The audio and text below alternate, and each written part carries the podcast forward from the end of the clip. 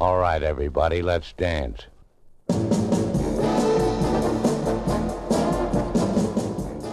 就是布鲁斯韦恩这个这个身份，他本身就是一个他父辈的那种生活的一个叛逆者，结果这个叛逆正好导致了哥谭镇的这种动荡。我觉得这个设定非常的好，就是这个罪孽不是作恶造成的，而是你想行善造成的。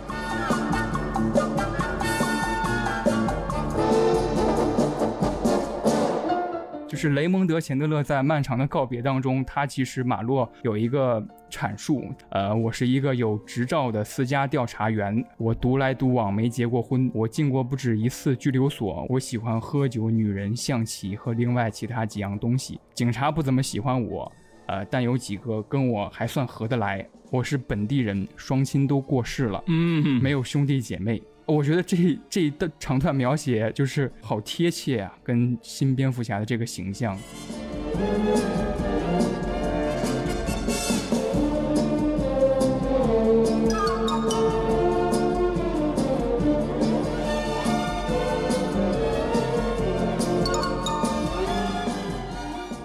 Hello，大家好，欢迎收听《偶然误差》。《偶然误差》是一档以名词解释为起点的播客。啊，我们会对当下最流行或者最地道的一些词条进行一番解释。当然，解释的过程当中难免会出现一些流动的误差啊，这些误差我们称之为偶然误差。那么这期要谈到的词条呢，叫做黑色电影。呃，关于这期的词条呢，我同样请到了一位老朋友，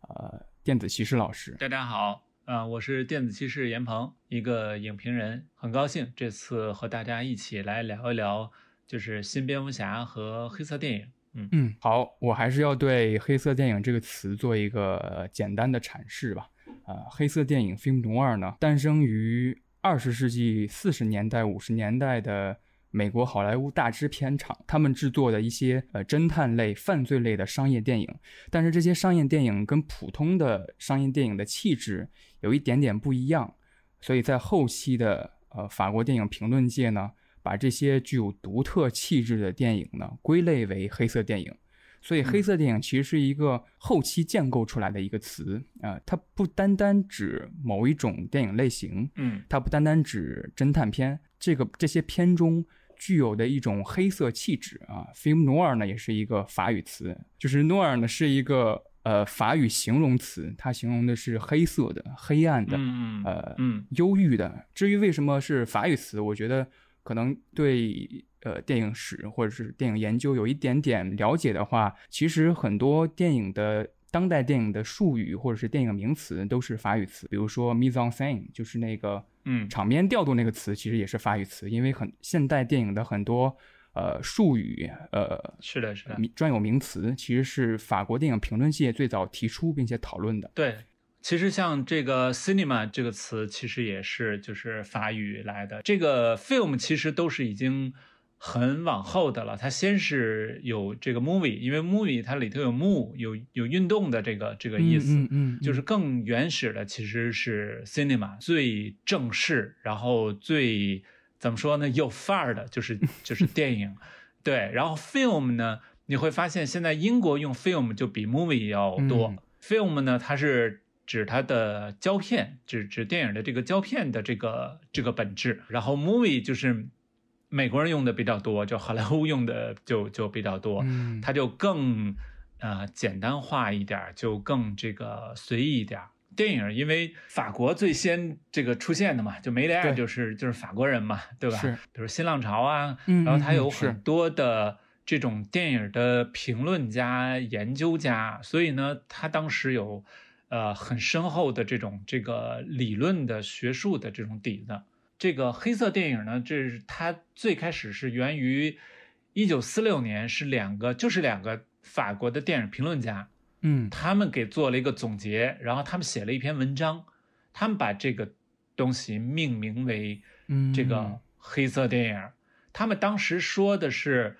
主要指的范围是在四十年代法国发行的好多。美国的犯罪侦探片儿，嗯，具有这种一种黑色或者黑暗的主题或者情绪。它首先是个非常有争议的观念，不是说大家同意不同意这词儿啊，而是说这个词儿的这个内涵和外延，呃，有不同的这种理解啊。就像刚才说的，一般认为它既不是一个类型，比如我们类型是动作片儿，然后科幻片儿，这是类型，对吧？嗯，那它也不是一个运动，所以这个他就没法去去界定了。他这个黑色到底是是指什么？其实都有不同的观点。对，我觉得关于黑色电影的这个讨论和细节，我觉得之一会儿在一些讨论和探讨当中，一会儿咱们再可以细对一会儿嗯细聊啊。电子其实老师说的那个 cinema movie 跟呃 film 的这些关系，让我想到了新蝙蝠侠上映之后，网上豆瓣上流传的一个梗图，就是马丁斯科塞斯的那句话 “This is cinema”，然后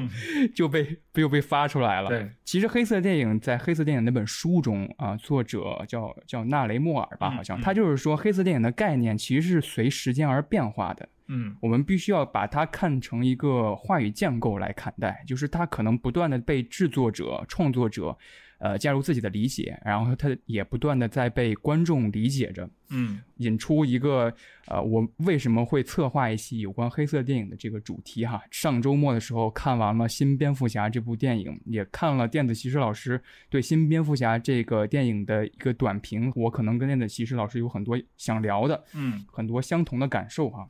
啊、那么第一个问题想先问呃电子骑士老师，就是看完新蝙蝠侠之后的第一观感是什么？然后印象最深的是哪些段落？然后想到了什么电影？第一观感其实我还是挺兴奋的，嗯就是新蝙蝠侠有三个小时，但是我是真没觉得它沉闷，它带来了一些新的东西，就是特别是现在超级英雄电影已经有点儿烂大街的这种嗯感觉，这个漫威也是陷入了一种自己的套路当中，因为其实。钢铁侠，二零零八年的钢铁侠刚出来的时候，其实是带来了一些新东西的，因为当时是有一些其他的烂大街的东西，就是比如说一些动作片儿，甚至是一些科幻片儿，其实也也陷入了一些模式化的东西。然后呢，突然出现了超级英雄电影的这么一种一些独特的东西，所以当时大家觉得，哎，很有意思，很很新鲜。但是经过了嗯。从零八年到现在，等于是也就才十四年的时间，就是漫威的很多东西也是在感觉在自己重复，有很多非常流水线对流水线上的这种的有有不少的尝试是是失败了的啊，比如说嗯之前有一个那个、呃有一部那个 X 战警，一个新的那个 X 战警是。呃，那个 X 战警有一个副标题我忘了叫叫什么了，是讲那个年轻的一代的哦，对，然后他给拍成了一个青春片儿、恐怖片儿的风格，但是嗯，反响不太好，呃，就是大家认为就是呃有点没没把握住。这次的新蝙蝠侠，我觉得是还是算是让我觉得有一个挺大的一个突破，是随着前两年小丑有这么一个这突破，但是小丑呢？嗯嗯嗯又有一个问题，我觉得小丑完全已经就完全摆脱了超级英雄电影的这个范畴，就是他完全走到另一条路上去了。他就是个文艺片儿，他跟所谓超级英雄或者跟蝙蝠侠基本上已经没有任何的关系了。而这次我觉得是还在这个范畴里头，然后再有一个就是觉得这次的影像和呃音乐音效啊，嗯我觉得都是做的很不错的。影像我觉得非常非常棒。其实导演叫马特里夫斯，对吧？嗯他实际上做了一个跟那个《沙丘》的导演就是维伦纽瓦同样的一个选择，更接近于电影化表达的这么一种视听的语言的的嗯东西。对，您刚才提到《沙丘》的相似性，因为它用的是同一个摄影嘛，格雷格·弗莱瑟。对，没错，没错，整个有一种所谓的风格调性的东西，这个咱们一会儿就会谈到，就是黑色电影的一些一些特质。是的，所以你可以看到，当那个那场追车戏，那场嗯追车戏，它首先它蝙蝠侠追赶这个企鹅人，对吧？企鹅，嗯然后他拍的手法就跟一般的追车戏就不太一样，你嗯会发现他很少交代这种全景。对，他用了一些就是非常的就是就是近景，然后交代车里头的这个人的很多的对对对。反应。对，比如说这个企鹅人的他的呃一种这种在那狂笑啊，然后呢，嗯。这个蝙蝠侠呢就是那种就不顾一切的要、嗯要要要抓住他啊，因为他有一种愤怒在在这个里头，是是敢于去去冒险的，超过了企鹅人对他的一个想象一个理解，所以企鹅人认为那一场。爆炸那场大火，那个车翻过去就能够阻止蝙蝠侠了。然后这个时候，蝙蝠侠从那个火里冲出来，然后呢，到最后的时候呢，是在翻倒的车里头，企鹅人的眼中的一个倒影的蝙蝠侠，在火光的这个当中，这个就是一个产生了一个特别强烈的对比。嗯啊，这个也是我们一会儿黑色电影里头会提到的，就是说跟这个的德国表现主义啊，这些嗯都是有有关联的。这部片子里头就是特别强烈的一个用明暗对比，就是来嗯表现它的影像，包括好多次这个蝙蝠侠站在一个高处，然后呢。去望着这个歌坛镇，然后呢，远处是有那种天光，但是整个歌坛镇都是一片漆黑，这种这种感觉。嗯特别还有就是说音乐和音效啊，这个音效，我我那天正好看的是那个 IMAX 场，这个音效给我的印象是挺出乎我意料的。当有几个片段的时候，蝙蝠侠可能是在这个呃，比如说一个。比如说房檐儿，然后你会发现你的头顶上有雨的滴滴答答的声音，这个音效做的非常的好。它不是说它在户外感觉到那个雨，而是说它在比如说门啊，或者说在屋里头啊，但是上面有雨声，还有听到那个就是涅槃 Nirvana 的那那首。对，很多年前我也是就是这个涅槃的粉丝，对涅槃的所有的这音乐都听过嗯无数遍了。嗯这首歌被很多个电影和电视剧都引用过，嗯，但是在这里我觉得特别合适，因为它有一种特别孤单，然后呢被整个世界给遗弃或者遗忘的那种感觉。呃，啊对这歌的故事不是就说是是那个科本在那个大桥底下，然后这个差点儿这个死去嘛，然后他就嗯是那种就是在外头流浪，他回忆那个那个时候，然后去去写的歌嘛。嗯所以和就是蝙蝠侠的在这里头的某种心境特别的吻合。from your secret friend. Underneath the bridge, Who? Topper sprung a leak, and the animals I've trapped Haven't a clue. Let's play a game. Just me and you. Any of this mean anything to you?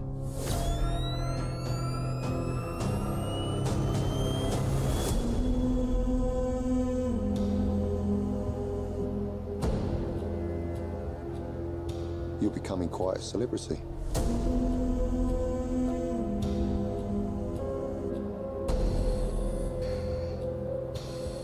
Why is he writing to you?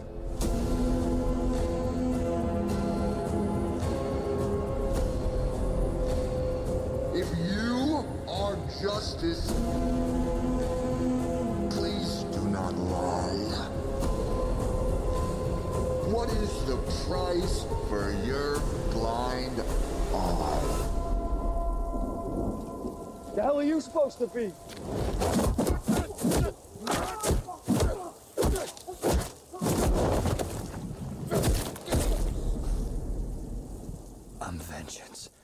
所以这个片子，我觉得它的，特别是它的开场的大约将近二十分钟，是一个风格性、气质，包括叙事都特别完美的一个一个段落。这个有的管这个叫头场，就是开头一场戏，就有点像序幕，有点嗯像这个戏剧的序幕。大家就，可以去看啊，《零零七》有好多的头场，呃，嗯不是所有的电影都有的。《零零七》经常会先拍一小段故事，嗯然后才引出真正的那个零零七的那个那个故事。对您说的这个头场段落，恰巧是我印象最深刻的，就是蝙蝠侠第一次登场的时候的段落，嗯，可以说给我留下了很深的印象。就是他就是一些呃歌坛市里边的小混混霸凌一个亚裔人吧，反正就是霸霸凌一个路人的时候，马特里夫斯。呃，采用了一个好像是有点像库布里克单点透视的一个镜头，对准了一处黑暗的一个空洞。对，对。然后就是他对准了很长时间，那个那些小混混感觉到了不同，然后叙述和配乐渐进的时候，蝙蝠侠从里边走出来啊，这个印印象给我很深刻，让我想到了呃前前几年有一部国产电影，甚至是是爆裂无声的有一个段落，就是啊。他也选择了一个镜头对准了一个山洞，然后山洞里其实什么也没有，就是一片黑，就是一个深渊，就想到了那句话嘛，就是你其实深渊也在凝望你，嗯。而且他登场之后，蝙蝠新蝙蝠侠新任蝙蝠侠的第一句话，第一句台词也是说我即复仇嘛，对，就感觉这任的蝙蝠侠好像真的生活在潜伏在阴影之中，随时准备着他的复仇，然后可能他的那种愤怒感，或者他可以说是一个英雄的青年壮年时期的那种冲劲儿，好像更足一点。嗯。但是我之后看完电影之后，有一个评论我，我感觉，呃，我印象挺深的，就是他们提到说，这个这一任的蝙蝠侠不炫酷，嗯。就是可能刚才您提到的那些，呃呃，小丑啊，或者是呃新蝙蝠侠的一些叙事手法和叙事风格，他们觉得，呃，这任的蝙蝠侠的服装装备不够炫酷，而且蝙蝠车也不够炫酷，嗯，因为蝙蝠车其实一直是蝙蝠侠正统文艺作品当中相当于一个重要角色吧。他们觉得蝙蝠车这次做的非常的普通，呃嗯装备简陋其实比较好解释，因为这是蝙蝠侠的第二年嘛，我们会在电影的阐述过程当中。呃，知道这是他的 Year Two，呃，所以我想问的是，蝙蝠侠或者是超级英雄片不炫酷是原罪吗？呃，其实现在观众的这种感受已经被有点固化了。其实嗯漫画并没有这个传统，漫画并不都是非常光鲜、非常炫酷的。就是我们现在对于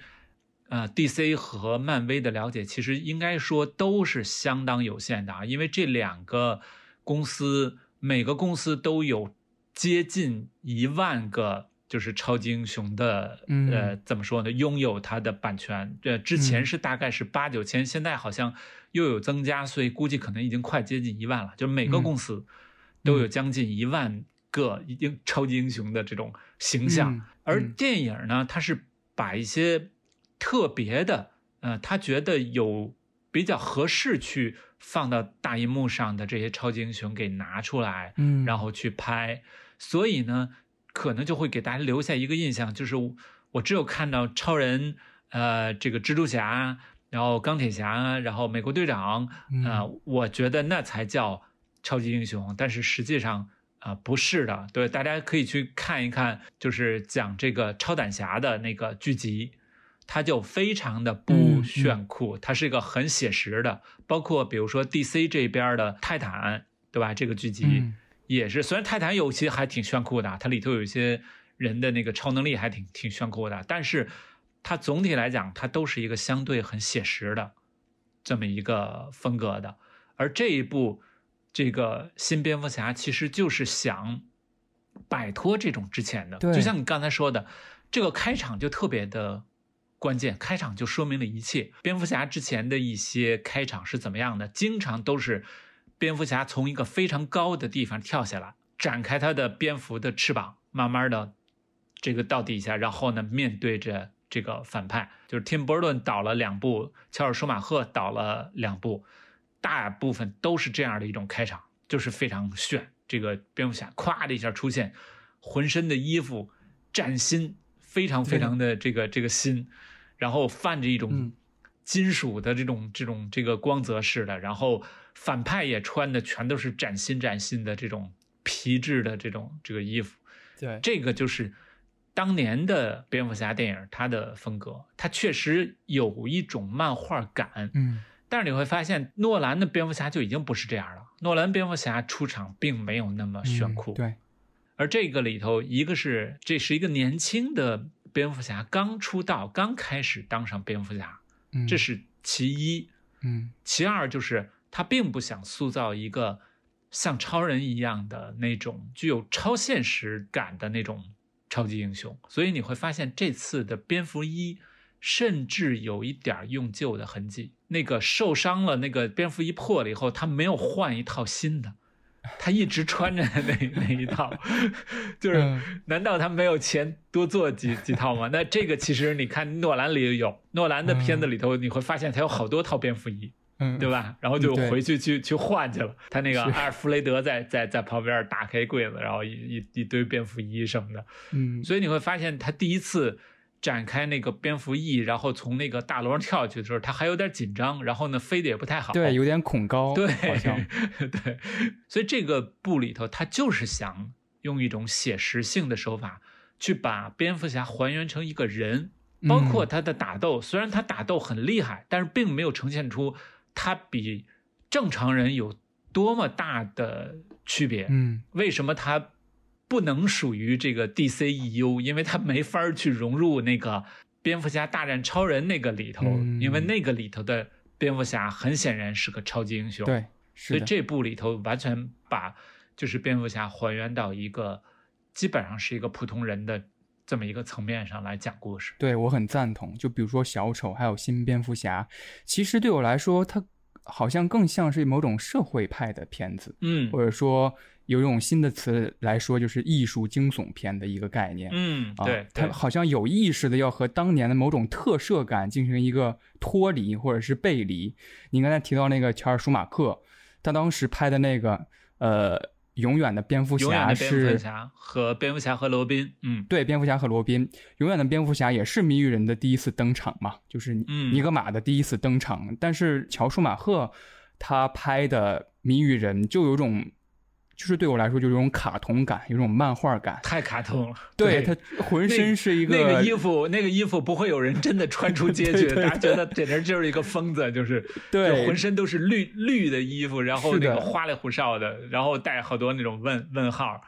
这个谜语人我们可以看到，就他其实就是也是就是一个正常人嘛，他穿那套东西，其实为了就是隐藏自己嘛，并不是说多怪异嘛，对吧？是的，那种卡通感，甚至塑造的时候就有意的在给他营造一种漫画感。比如说，他是他走路的时候，那个脚会咕叽咕叽的那样响。嗯，呃，金凯瑞嘛，他扮演的时候就很夸张，然后很很乖张的一个人。嗯、但是这次的就就不一样，就不同。对，我是这样大家可以的感觉的。看看那几部那个蝙蝠侠的海报，真的就是嗯五颜六色、花里胡哨啊。那个五彩斑斓的哦黑，你看，对，你看那里有独藤女，对，然后有激动先生，那个激动先生就是银银色，然后哎对就是怪怪的那个头发，然后你会发现这次的新蝙蝠侠整个电影给你的感觉都是色调。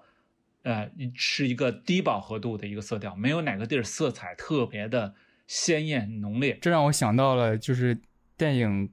上映之前流传的比较广的一个 meme 图，呃，就是它列举了各个年代各任蝙蝠侠的一个电影截图跟形象，呃，然后就是刚开始很明亮的彩色的，罗宾是红和绿的那种。呃，装扮，然后到二零一六年就是有点黑了，然后到今年二零二二年，罗伯特·帕丁森演的这一版的蝙蝠侠，它整个画面就已经很黑很黑了，只能看见个人眼了那种。嗯，然后它最后一张图放的是二零三零年，是的，就是一张黑色的呃截图，对，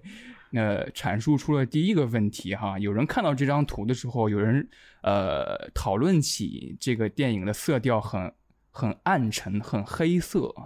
这个嗯是黑色电影必须的吗？这是我的第一个问题哈。第二个问题，其实我想带出一个另外一个印象比较深刻的一个细节哈，就是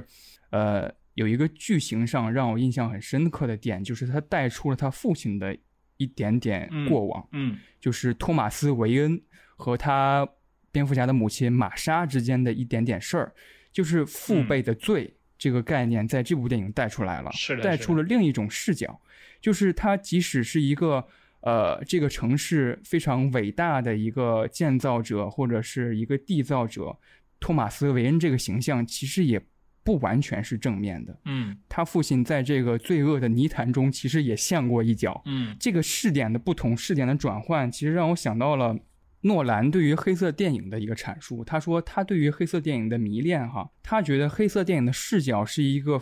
相当重要的概念，就是它允许你闪回、闪前，呃，倒叙、正叙、插叙，怎么样都行，甚至改变一些视点。这一点可能是不是也是某种黑色气质的一个特征？我觉得，呃，先说你第一个那个这种这个想法吧，就是确实一般的黑色电影还是挺黑的。当然，这个黑呢，就是看怎么理解，它可以在很多方面呈现出来。就比如说这次的这个新蝙蝠侠，其实它并不是那种糊成一片的黑。对你去看，其实有一些，比如说拍的并不算特别好的一些恐怖片儿，嗯有些地方你完全看不清楚。嗯嗯，这次有些影院就提出来说，要做到那个就是十四 FL，就是流明，就这个嗯嗯标准，其实能让你完全能分得清这里头的任何一个场景。我没有说我想看的东西看不到的。如果他最开始你看不见他的时候，是导演不想让你看见他，嗯，对它实际上跟他的表达是有一定的关系的。黑色电影的黑经常都是有意而为的，包括呃他的情绪也是很黑的，很很阴郁的。像这个里头，你看他为什么采用了画外音的形式，能够去抒发这个人的情绪？这个非常像什么？大家可以看，非常像出租车司机，就是在早期的黑色电影里头，也经常有这种内心的独白，因为这种怒内心独白才能把一种心理的这种情感给表达出来，而嗯这恰恰是一般商业大片儿特别忌讳的，所以你会去看一般的商业片儿、动作大片儿，很少用内心独白去交代这个角色，他都是把角色外化出来，用角色的行动去表示他的内心。嗯，他如果高兴，他就手舞足蹈；如果他很只给哀伤，他就要对他要他要通过这个东西来特别直观的去打动你。而其实内心独白，特别是带了一些有诗意的，然后有那种反思的这种气质的一些语言，它其实是可以供你反复的去琢磨的，就是他的话里头是有很丰富的这种这个内涵的。Oh yeah. Huh? Okay. Huh? Listen, you fuckers, you screwheads. Here is a man who would not take it anymore. Who would not let. Listen, you fuckers, you screwheads. Here is a man who would not take it anymore. A man who stood up against the scum, the cunts, the dogs, the filth, the shit. Here is someone who stood up. Here is. 包括对水的这个依恋哈，对下雨这个阴暗的潮湿的这种依恋，因为呃，黑色电影归类于二十世纪四十年代左右制作的一些电影，比如说啊、双重赔偿》《夜长梦多》，对。这些都是很经典的黑色电影。而这些电影，比如说《夜长梦多》，其实改编于雷蒙德·钱德勒的很著名的一个小说的嗯《长眠、长眠不醒》或者叫《大眠》这部小说。对，黑色电影的制作跟改编其实非常强关联的，就是二十世纪二十年代末期，呃，美国流行的一种反传统侦探小说的形式。演变出来的硬汉派小说，其实我我当时摘录了几段啊，就是关于水的这个描写，关于下雨的这个描写。呃，在《长眠不醒》就是雷蒙德·钱德勒的那部小说当中，他很多很多了，我我只是随手摘录了一段，他就这么写的。啊、他说，呃，现在被太阳照着，显得空荡荡的，路上没什么尘土啊、最近这场雨下得很大，而且雨停也没有多久。我沿着车辙开下去，城市车辆的喧嚣声一下子变得微弱了，给人一种奇异的感觉，感觉不在市区，而是在某一处遥远的噩梦里。这是雷蒙德·钱德勒的某处描写，他可能没有描写这场雨下的多么的大，但是它每每处的场景描写都会带到雨，比如说下雨过后积水泛起的油污的五彩斑斓的光。我还摘抄其实一段也是呃很著名的硬汉派小说家劳伦斯·布洛克的一本小说，嗯《黑暗之刺》当中的几处描写，他其实开篇就写了这么一段话，他说：“我坐在阿姆斯特朗后排那个我一向坐着的位置上，呃，午餐的人潮已经散去，吵闹的声音也降了下来，外面一片灰蒙蒙的，吹着可怕的风，空气中含着雨意。就是充斥着这些描写，雨意或者是下过雨的街道，或者是下过雨的城市，通过这些阴暗潮湿的描写来反衬出，其实城市并没有我们想象的那么明媚。嗯我是这样的感觉的。可能他在他接下来要叙述的是很多事情是带有很多阴暗的呃人性的黑暗面的一些故事，所以这些下雨阴暗的描写，包括黑色电影当中常用的一些夜景的布光，还有对暗处的描写，都有很多相似的刻画。所以这也是黑色电影蛮重要的一点，它的黑不是说那种让观众看不出来的那种手法或者技巧，它的嗯。黑是一种明暗对比打光的一种黑，调度中必须要有黑色的暗处，让你觉得这件事儿没有那么容易破解，或者是这个房间没有那么正常，然后来引出人物关系的复杂，这是我觉得黑色电影确实蛮重要的一个特质吧。对，呃，我觉得首先就是你刚才提的这点，在这部里头真的是非常重要，写出了这种他一个这种父辈可能的罪孽啊。其实嗯，在这个影片结尾的时候，其实这点是并不确定的。啊。他那管家阿尔弗雷德说了，就是说他的父亲并没有真的想去嗯。杀那个、那个那个记者，但是呢，他确实提出来一个呃质疑，提出了一个怀疑，而这点是在之前的所有的蝙蝠侠电影里头都没有的，因为之前的蝙蝠侠被认为是一个完全的正义的化身，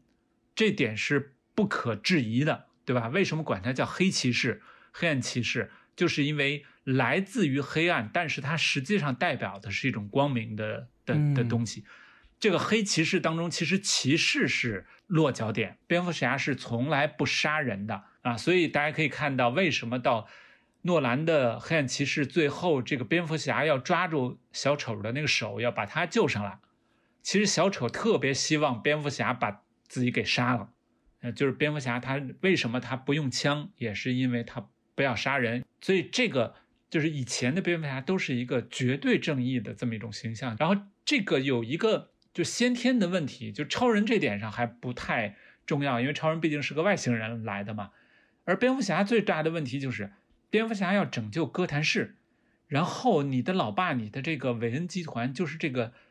哥谭市的创立者，你为什么不自己拿这些钱去拯救这个世、嗯这个世界呢？就一些带有点左派的眼光的角度去看，这是一个悖论。嗯嗯其实你从根本上可能对于歌坛镇发生这些事儿就有责任，嗯堕落混乱到这种这地步，而你的家族的财产都没有受到什么影响，对吧？你还是一个亿万富翁，所以这个片子里，我觉得就要试图解决这么一个问题，所以它的根源来自于一个，就是他提到的那个计划，而那个计划，你看看，就是等于是托马斯·韦恩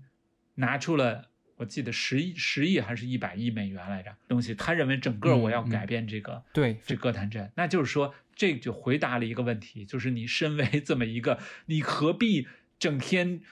作为一个孤胆英雄跑出去抓那些小贼呢？这个哥谭镇的问题，其实根源确实很大程度上就在蝙蝠侠自己手身上。对，为什么呢？如果蝙蝠侠继承他的家业，去好好把这个项目打理一下，就是不在那些会计找他的时候，他说我不见，我我我我对这没兴趣，嗯嗯，那可能就没有谜语人这样的这样的人产生了。这个是真的有可能是是这样。我觉得导演确实可能有这层意思，这也就是这个蝙蝠侠到最后确实有所悔恨的一个一个原因。所以你看这代的蝙蝠侠没有任何一个花天酒地的场景。诺兰的蝙蝠侠里头还有好多场上流社会，大家酒会，然后他碰到了猫女，对吧？然后大家都是衣冠楚楚的，然后那个里头的蝙蝠侠还是一个，就是他还是一个就是非常高雅的这么一个上流社会的这个形象，而这个布鲁斯韦恩就是一个特别颓的一个人，一个诗人，对烟熏妆，对烟熏妆，然后那个头发老是那么这个耷拉着然后然后穿的衣服也特别的不讲究，你基本上没有看他这种穿着一个特别高档的西服，就是所以他去参加葬礼，好不容易穿了一次 这个这个西服，还要特别点一下，就是布鲁斯韦恩这个。这个身份，他本身就是一个他父辈的那种生活的一个叛逆者，结果这个叛逆正好导致了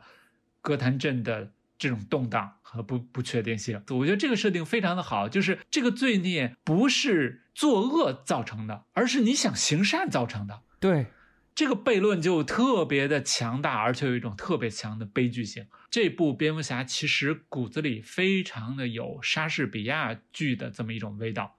就是什么呢？就是一个人拼命要想和命运做斗争，但是最后落入了命运的罗网里头去。嗯嗯嗯。而且您这样的叙述，就是关于命运之网，就是逃脱不掉的这个叙述，也恰恰符合了黑色电影的很主要的一个典型的特征，就是他嗯主角人物永远是被情节推着走的，对被情节拖着走的，它不是主导情节的。对与其说这部电影当中。他的父亲就是托马斯·韦恩这个形象是这个城市的建造者，但是，呃，不如说其实这个父亲的形象对于对于韦恩来说就是一个父亲，嗯。他跟那个城市的建造者那个形象其实有点割裂开来的。嗯。他一直心目当中的一直是他父亲的这个形象，他无法和城市呃，比如说拨款几个亿的那个人联系起来，嗯，所以才产生了自己某种身份认同上的割裂，而且这个身份证认同上的割裂，恰恰呃形成了某种电影元素和电影风格。就是有些人为什么会说这部电影有点像《二零七七》的感觉，就是其实歌坛是在这部电影里边。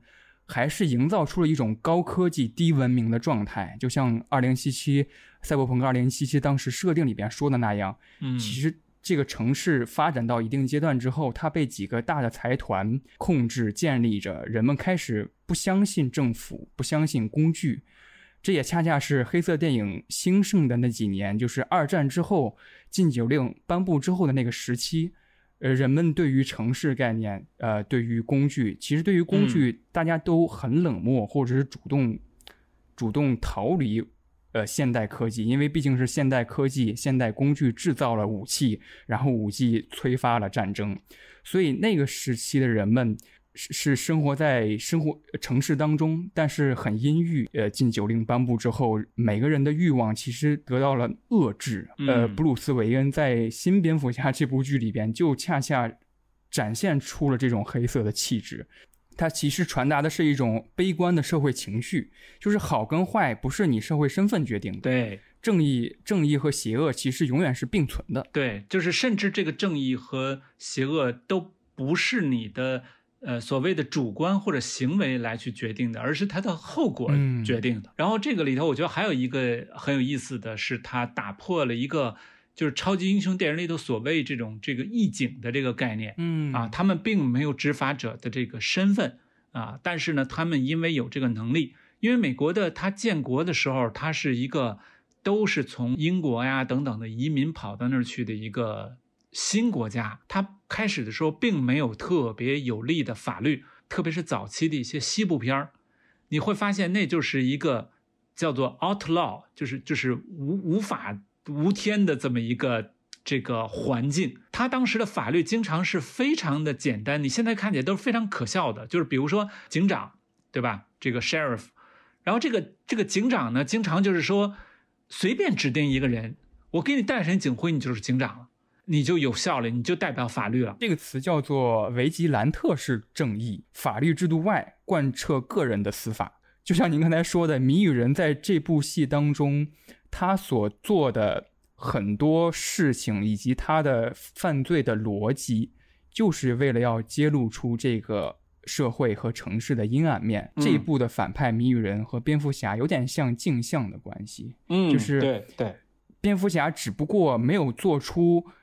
那么极端的某些行为，而恰恰他没有做出这些行为的原因，就是因为他有猫女和阿福这些人告诉他，作为一个具有人性的人，呃，应该怎么判断底线。嗯其实还有一点就是，呃，关于这部。主角的刻画，就是您刚才提到的，说他有点邋遢的那个形象嘛，甚至有一些人嗯给他评评价说这这一版的蝙蝠侠是一个流浪汉，就是他开的摩托其实也挺破的，然后他穿的那那个帽衫啊也挺破破旧旧的、黑暗的。其实这个角色的塑造跟刻画也恰恰和黑色电影当中对于角色的刻画是相似的，而且是非常相同的。嗯就是在一些经典的黑色电影当中，失败者很典型的失败者。所有黑色电影，包括呃硬汉派小说当中的主角，不管是菲利普·马洛也好，还是呃呃马修斯卡德也好，他们的形象都是有一点点半吊子，嗯有一点点落魄，或者说我用一些原话来说哈，就是雷蒙德·钱德勒在《漫长的告别》当中，他其实马洛有一个阐述，自我的阐述，他说，呃，我是一个嗯有执照的私家调查员啊、已经做了一阵子了，我独来独往，没结过婚，人近中年不富有，我进过不止一次拘留所，我不接受离婚案。我喜欢喝酒、女人、象棋和另外其他几样东西。警察不怎么喜欢我，呃，但有几个跟我还算合得来。我是本地人，双亲都过世了，嗯，没有兄弟姐妹。有朝一日，要是我在黑暗的小巷里被做掉，也没有人会觉得他或者他的生活忽然陷入了什么深渊。嗯，我觉得这这一段长段描写就是好好贴切啊，跟新蝙蝠侠的这个形象。对，就是这种黑色电影，它本来的这种主角啊，就是一个所谓局外人，或者叫嗯做、呃这个呃机灵人。比如说那个特别经典的那个马耳他之鹰，就是里头的啊亨弗对莱包夹，他其实就是那么一种形象，就是特别玩世不恭。然后呢，嗯包家其实也不是一个所谓那种的特别的帅哥，对吧？他就是其实他那个长相。呃，就是还有那么一点儿奇怪，当然他他不缺乏魅力啊，不是缺嗯说他缺乏魅力，而是说他不是当时那种就是五官非常标准、非常俊美的那种帅哥形象，他就是嗯。黑色电影非常喜欢那种的貌不惊人，他个儿也不太高，对吧？对他其实就是写这些人经常是说觉得对这个社会非常的失望，非常的嗯。无力，但是呢，内心里头其实还是带着一点儿理想主义的，或者说是梦想的嗯。一些、一些东西。玩世不恭其实是一个，反而是他们表面上的一种一种伪装，一种嗯保护。对，所以这个里头你就会觉得这些人又非常的冷静，但是呢，其其实底下又有一种热情，他们是热情被这个世界伤的太多，所以呢，他们不再愿意去做一个很这种积极、很正面的这么一种这个人，他整个都颓废了。但是经常他们在这种电影里头，或者在这种小说里头，他们还是要去赌一把，还是要去做一件其实对他们没有任何好处，然后但是很重要的事儿 啊。就比如说《雷蒙·钱德勒》里那个，呃，是城门不醒还是那个什么里头？不是一开始就是那个那个上校让他找他的女儿嘛，对吧？然后呢，开始时候这只是一个拿钱的这么一个活儿，然后到最后你会发现他还是带有一种就是社会的正义感啊、责任感啊，就是这样一个小姑娘，她到底遭遇了什么？我要呃了解清楚，我是不是能够去这个帮助她，能够去去救她，还是有这些东西，而经常是这些东西。反而最后又毁了他们，就是他们经常会，其实还是会，就是跟这种社会的这种抗争、这个矛盾当当中，经常会还是会落入社会的黑暗，或者说是别人的这种圈套里头。所以这个就是黑色电影一个特别迷人的一个一个地方。怎么说呢？看黑色电影，它有一个。背反的这么一种这个力量，它不是一个非常单一化的这么一个故事，它讲出了人性的复杂。这个黑色电影里头专门有一个名词叫那个蛇蝎美人，对吧？。对，是的，然后这些嗯人经常是被那个侦探所保护或者所想要拯救的，但是这些人经常会在关键的时候去害这些侦 探对。就是你去的怀着善心去救别人，人家不一定领这个情，甚至可能把你给给给给害了。光明和黑暗，然后这种呃这种道义和背叛等等等等的东西，全都是混杂在一起嗯这出现的。嗯，是的，在这个节目开始的时候谈到黑色电影这个概念的时候，提到一嘴嗯那个德国表现主义嘛，就是德国表现主义的摄影技巧或者是构图技巧。其实，呃，就像您刚才说的，这个主角总会落入到一些一些陷阱里边。其实，在构图上面，呃，为什么提到黑色电影的时候，大家都会提到有一个很很重要的元素，就是百叶窗嘛。嗯，侦探主角在进入一些，比如说呃房间里边，进入一些委托人交给他一些委托任务的时候，那个房间里边那个百叶窗会映照在他的脸上，嗯就是那一道一道黑白的阴影会映照在他的身上。对，它其实是一个表现的是，呃，这个主角已经步入到了一种困局当中。DC 的全称也叫 Detective Comics 嘛，嗯就是蝙蝠侠最开始的这个形象也是一个普通人，只不过过过着一个双面的生活，他在嗯靠着自己的方式去打击犯罪，是去去侦破一一个一个的案件。就是有一个网站列举出来一个投票排名，说呃大家对蝙蝠侠别称的呃喜好程度呃进行一个投票，嗯然后排名第一的就是黑暗骑士，嗯就是 Dark Knight 这个这个这个称号，嗯好像获得了百分之九十七还是九十八的一个投票概率啊。其实最开始蝙蝠侠这个形象，呃，设立初期就跟随着他的一个称号是世界上最伟大的侦探嘛。嗯，对，其实可能只获得了百分之一还是百分之二的一个投票，就是现代的观众已经渐渐忘却了蝙蝠侠其实本身他是一个侦探的形象。嗯然后这让我想到另外一个，我看到一个短片是那个爱德华诺顿，他他去一个碟片店。就是淘碟，爱德华诺顿这个演员，他同时也是个导演嘛，他对黑色电影有着非常浓厚的喜爱。他对于黑色电影的阐述，我觉得蛮有趣的。他说，黑色电影对他来说，不仅仅是侦探电影，就是 detective movies，不仅仅是这样。他说，它的内核其实是在说美国存在那些上层的国民，而在那些上层的国民这层浮华之下，也有被阴影笼罩的人们。就是那里有更黑暗的东西，就是世界上根本不是我们说的或者想的那么美。就像刚才电电子骑士老师提的那样，其实我们一提到西部，都是那种很帅、很有范儿的牛仔。但是，比如说伊斯特伍德电影，比如说《午夜牛仔》那部电影，其实那些电影就在阐述着西部并不是那样的，西部也有呃不由分说的杀人犯，也有连环杀手，也有肮脏的各种交易。 Noir to me is it's not just about detective movies. It's like about the idea of saying, well, there's the popular American narrative, but underneath there's a shadow narrative. There's something darker. There's something that's not as nice as we say it is. And what I loved about that was it was like Clint Eastwood, the ultimate Western star, kind of saying, hey, the West wasn't full of cowboy heroes. It was full of murderers who killed people while they're sitting in the toilet. And it's all ugly. 黑色电影其实对于我们来说，那个年代稍微有一点久远了。其实七十年代、八十年代，就像最开始电子骑士老师提的，呃，出租车司机呃制作上映的那个年代，其实是一个流行的新黑色电影，对黑色电影这个风格的一种怀旧和一种回潮吧。这个潮流其实一直延续到呃，就是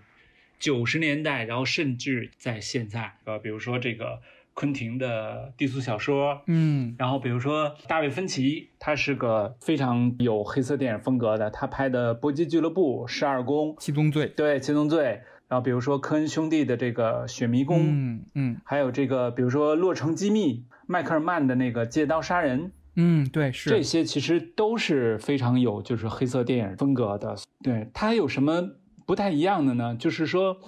呃，旧式的黑色电影啊，它的刚才咱们形容那个人物，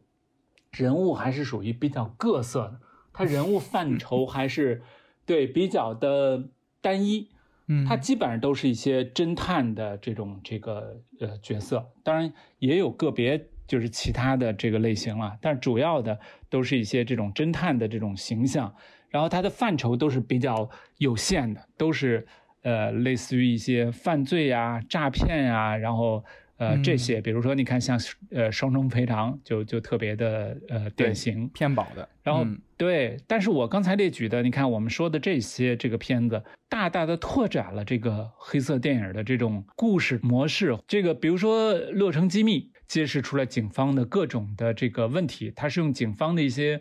新来的这种这个人进入到一个警方内部里头去，然后去展现这个。各种的这种黑幕，它这个里头的更多的灰色的东西，嗯处在一个不分明的情况下。老的这种黑色电影，其实大部分的时候你还是能感觉到，就是有一个所谓正义和对这个邪恶存在的，而在这些新的所谓新黑色电影里头，很难有一个所谓正义不正义的。比如说《搏击俱乐部》，几乎是影片的整个三分之二的过程当中，你都觉得布拉德·皮特这个形象是个很正面的一个形象。嗯，他让这个诺顿去反抗他的呃公司，然后他觉得很爽，他觉得这个事儿很有很有意义。原来是个好像唯唯诺诺找不到这种生活的真谛的这么一个一个人，结果突然到了结尾，你才发现这个人有问题，嗯，对吧？嗯这个搏击俱乐部整个都都有问题，嗯然后变成了一种无政府主义的暴力的这么一种这个行动，然后大家会发现。哦，原来这是这是诺顿自己的这么一种一种想象了，他的内心的一个一个两面性，这个人就不再是你能简单的说他是正义的还是邪恶的了，因为他是一个合体，他是他自身就是既是正义的又是邪恶的。嗯你比如借刀杀人也是一样，对吧？这个汤姆库鲁斯阿汤哥他是个杀手，但是他是个特别有职业道德和操守的杀手。嗯，但那他也是杀手啊，对吧？他也是以杀人挣钱为为职业的，所以他在自身上就有了一个这个正义和邪恶两对对对两个东西都在他身上存在呢。对，包括一些影像风格上头，它也不是像完全像之前的黑色电影那样所谓一黑到底啊。其实好多的片子是整个还是挺明亮的，对吧？你看《搏击俱乐部》就是在俱乐部里头是有点黑，但是它在社会日常的，它是一个嗯很明亮的一个一个场景。我好像记得是齐泽克，嗯他区分黑色电影和新黑色电影的时候，他提出来，好像是呃黑色主体理论这么一个概念。嗯他就是说，一个是黑色电影其实聚焦的是物理意义上的死亡，嗯就是比如说一些经典的黑色电影当中，主人公的死，对犯罪嗯侦探的案件当中，真的有人死了，然后真的是有人是凶手。嗯但是新黑色电影当中呢，往往是符号化的死亡，就比如说，对对对。新科的电影其实也包括了科幻片《银翼杀手》对。银翼杀手》最后是一个复制人的死亡，对对。这是就很就让人迷失了。就是说，一个复制人的死亡为什么会给我们带来相同的黑色气质的感受？再比如说，呃，蝙蝠侠大战超人的开场的时候吧，我记得，嗯呃，开篇的时候，一超人的雕像上被人涂鸦着说“超人已死”的一个标语。嗯超人这个形象不再是一个正义的化身，不再是一个单一的呃价值观的输出了，他甚至被民众抛弃，它是一个符号化的死亡。是是是呃，用我的话来说，什么是一个具有黑色气质的叙事？我觉得可能跟人物的成长叙事有点像，嗯嗯一个编剧的叙事逻辑，就是人物一开始到经历了一些事情之后，他发生了个性、性格，还有一些想法的转变。在新蝙蝠侠里边，最开始他要打击所有这个城市里边的犯罪，但是到最后一幕的时候，他拿着那个信号棒，对引领着人们，对，引领着人们脱离险境。然后他在那个楼上看着那个救援的直升机之后，他好像发出了一些感叹。他跟这个城市的关系到底是怎么样的？嗯其实这让我想到了另外一个作品，其实让我想到 Rick and Morty。啊有一集就是 Morty 突然意识到了自己不过是平行世界、平行宇宙当中一个 Morty 而已，亲手埋葬了自己平行世界的一个 Morty 的尸体，然后他埋葬的那一刻。他好像重新认识到了这个世界的复杂和自己认识的狭隘，他的眼神都有点低沉，有点阴郁了。这也是另一种成长了，对我来说，这是一个可以说是有点黑化的成长。我们刚才谈出来的，对于黑色电影，什么是黑色电影的呃几条定义吧。首先，我们谈的呃经典的黑色电影对水有着比较深的迷恋，他们喜欢下雨，他们喜欢一些对于暗处的刻画，他们喜欢一个场所内不安定的一些因素，比如说百叶窗，比如说一些阴暗的角落，啊、他们喜欢夜景的补光。然后第二条呢，就是主角的形象刻画，他们是一个半吊子落魄的侦探，通常是，但通常都是一些中产阶级男性，他们自己身上有一些阴郁的气质。然后第三条就是他们有着比较强烈的、比较悲观的情绪在，但是他们内心还是赤诚的。下一条就是说对浪漫叙事的一些偏爱，就是长这个电影当中一定会有一个女性角色来搭配着男性主角进行一些叙事上的探索。比如说《新蝙蝠侠》里边猫女这个形象其实也是蛮重要的，她帮助新蝙蝠侠就是罗伯特·帕丁森这一任的蝙蝠侠完善自己性格上面的一些缺陷。这部片子里头，就是蝙蝠侠是一个非常被动的这么一个角色，要离开这个哥谭也是猫女做出来的这种选择。呃，之前的蝙蝠侠还是太偏英雄化的叙事了，所以他在情感当中一般都是占一个，呃，怎么说呢，强有力的主角的这么一个身份。所以你看到，即使在诺兰的蝙蝠侠里头，也是诺兰最后要去在决定去救女友还是救那个检察官丹特，在这里头做一个抉择。这就非常像《黑客帝国》里头，尼奥最后要抉择是去救 Zion 还是去救那个 Trinity，对吧？非常像这种的，都是在一个呃个人的情感和一个大大义很很大的这么一种正义这个当中做一个这种两难的这种抉择。蝙蝠侠的这种形象还是一个掌控其他的女性形象。我们为什么说这部里头它的黑色电影的气质？比诺兰的更浓，也是因为这样的，就是因为这一部里的猫女其实是个更独立的形象，她她不受蝙蝠侠的控制和影响。你看其他的好多部蝙蝠侠都是说这个，比如说猫女啊或者罗宾啊，他是要跟着蝙蝠侠一起去做一个事儿，去帮助完蝙蝠侠去完成一个什么使命。而在这里头，你可以看到那个黑警是猫女自己抓到的，猫女完全是一个。独立自主的，她去做一些事儿。因为猫女在这个里头的形象塑造，我认为是非常有意思的。因为她是一个底层，甚至可以说是一个就带有妓女的这种这个形象的。而这个也正好是黑色电影，因为黑色电影里头一般那个蛇蝎美女经常都是一些交际花、妓女，呃，即使是上层的女性，也是一些有点玩世不恭，甚至有点这种这个玩弄男性的这么一种。这种感觉，我记得在《长眠不醒》那个小说里边，那个卡门就是那个将军的二女儿吧，她就是一个对浪荡女的形象。其实蛮重要的一条，就是对人性扭曲和社会阴暗面堕落的刻画。然后我们还谈到了跟德国表现主义有着紧密的联系。我们之后谈到了。新黑色电影，新黑色电影跟黑色电影其实有一点区别，但这个区别不是对立的区别，而是一种发展的概念啊。比如说，不一定非得是黑色的场景，比如说对一些阳光下罪恶的刻画，也也属于黑色气质的一个延伸。呃，我当时记得钱德勒好像写过那么一句话，说说明媚的花园总给我一种感觉，就好像有一双眼睛在花园的。某个地方看着你，即使是在阳光下，也给我一种神秘的眼光。这这这句话，我忘记是哪本书里面写了，印象蛮深的。那么最后一趴，我想让电子骑士老师推荐呃一些作品啊，这些作品能够很好的带你进入这个具有黑色气质的这个视听宇宙里边。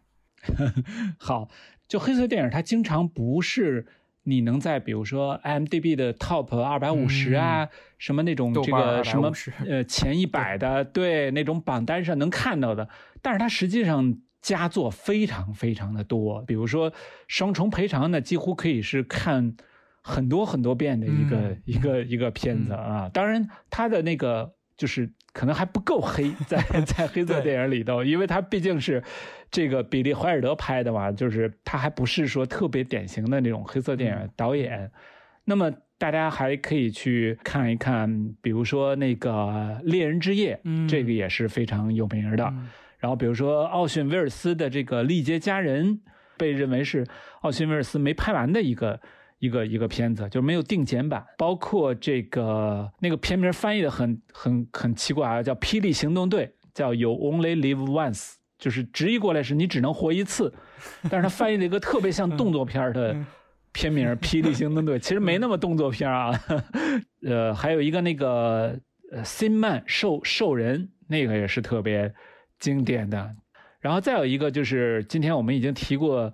很多次的这个雷蒙钱德勒，我是真的是就极力推荐啊，因为他的那个就是叫有的翻译成叫夜长梦多，有的翻译成叫长眠不醒，改编片子也非常好啊，是这个亨弗莱·包嘉演的这演的这个马罗，就特别的还原这个，而且他那里头的是那个演那个女儿的那个是劳兰·巴考尔。被认为是叫做黑色电影女神这么一个角色，因为劳伦·巴考尔是个特别冷艳的这么一个就是演员的的形象，他特别适合演黑色电影。这个当年那个呃，二零零六年的奥斯卡颁奖礼上有一段，就是这个劳伦·巴考尔这个出来，然后呢做了一段这个回顾，回顾的就是这个。黑色电影，就是因为它本身就是一个黑色电影的这么一个符号代表了。这个这个雷蒙·钱德勒，呃，就是小说改编的片子，绝大部分都非常成功，这个是很少见的。呃，雷蒙·钱德勒可能他的小说本身就非常适合改编成影视，因为他的描写特别有视觉感觉。还有一个那个《再见无爱》，对，那个改编成的电影好像翻译成叫《爱人谋杀》吧，还是什么？就是在类型文学里头。有两个人我是超级喜欢的，一个就是雷蒙·钱德勒，我认为他是把侦探小说绝对已经写到了一个主流小说的这种水准上头啊，是一个大师级的。还有一个就是约翰·勒卡雷，就是写这个间谍的小说，然后写的也是我认为写成了一个大师级的有主流的这种水准的啊。这两个人是我基本上是最最推崇的类型文学的作家了啊，比这个就是。我甚至认为他们比史蒂芬金啊，比，呃，什么什么，比如阿瑟黑利啊，或者什么什么那那那些好多的，我觉得都要就是高，就是他们真的是能达到一个主流文学的水准，而且他们的中文版翻译的水准还不错。因为黑色电影其实也也很重要的一个特征跟元素就是它对白的描写。嗯嗯，我我给大家一个那个实际的例子啊，就是我我在那个夜长梦多里头啊，这个其实跟书里很像啊，几乎就是书里的那个那个话，就是那个呃委托他的那个将军问马罗说你喜欢怎么喝白兰地，先生？然后这个亨弗莱·包嘉扮演的马罗回答说。用杯子喝，这就是一个特别冷的冷笑话。因为你怎么喝白兰地？本来是问他，你比如说你加不加冰啊，或者加不加别的什么什么东西啊？但是亨弗莱包家用了一个特别就是这种冷的，你说怎么喝？当然用杯子喝了，不能拿手喝。对，这个就是他那种直男的幽默，就是硬汉的幽默那种感觉。对，硬汉的幽默就是很愣的，但是就很你你回味起来觉得很有意思。嗯，其实最近呃黑色电影这个话题。的回潮还不仅仅是新蝙蝠侠这部电影，前一段陀螺的新片也在冲奥嘛，就是《玉面情魔》，其实它有一个原版的，也是五几年我忘记了，它其实就。不仅仅是一个侦探题材了，嗯，对，它是个爱情 爱情片。对 我推荐大家看的是蝙蝠侠动画片，嗯，第一季有一个上下两集，就是双面人的上下两集，它一集是二十分钟，好像是第十集左右有上下两集，是一个描写双面人，就是 Harvey Dent 这个这个检察官，地区检察官，他本来是呃布鲁斯韦恩和。呃，格登探长非常非常好的朋友跟同伴，他们一起对抗，呃，哥谭市当中的邪恶。但是他在这两集的动画里边，他描绘出了很深很深的黑色气质，就是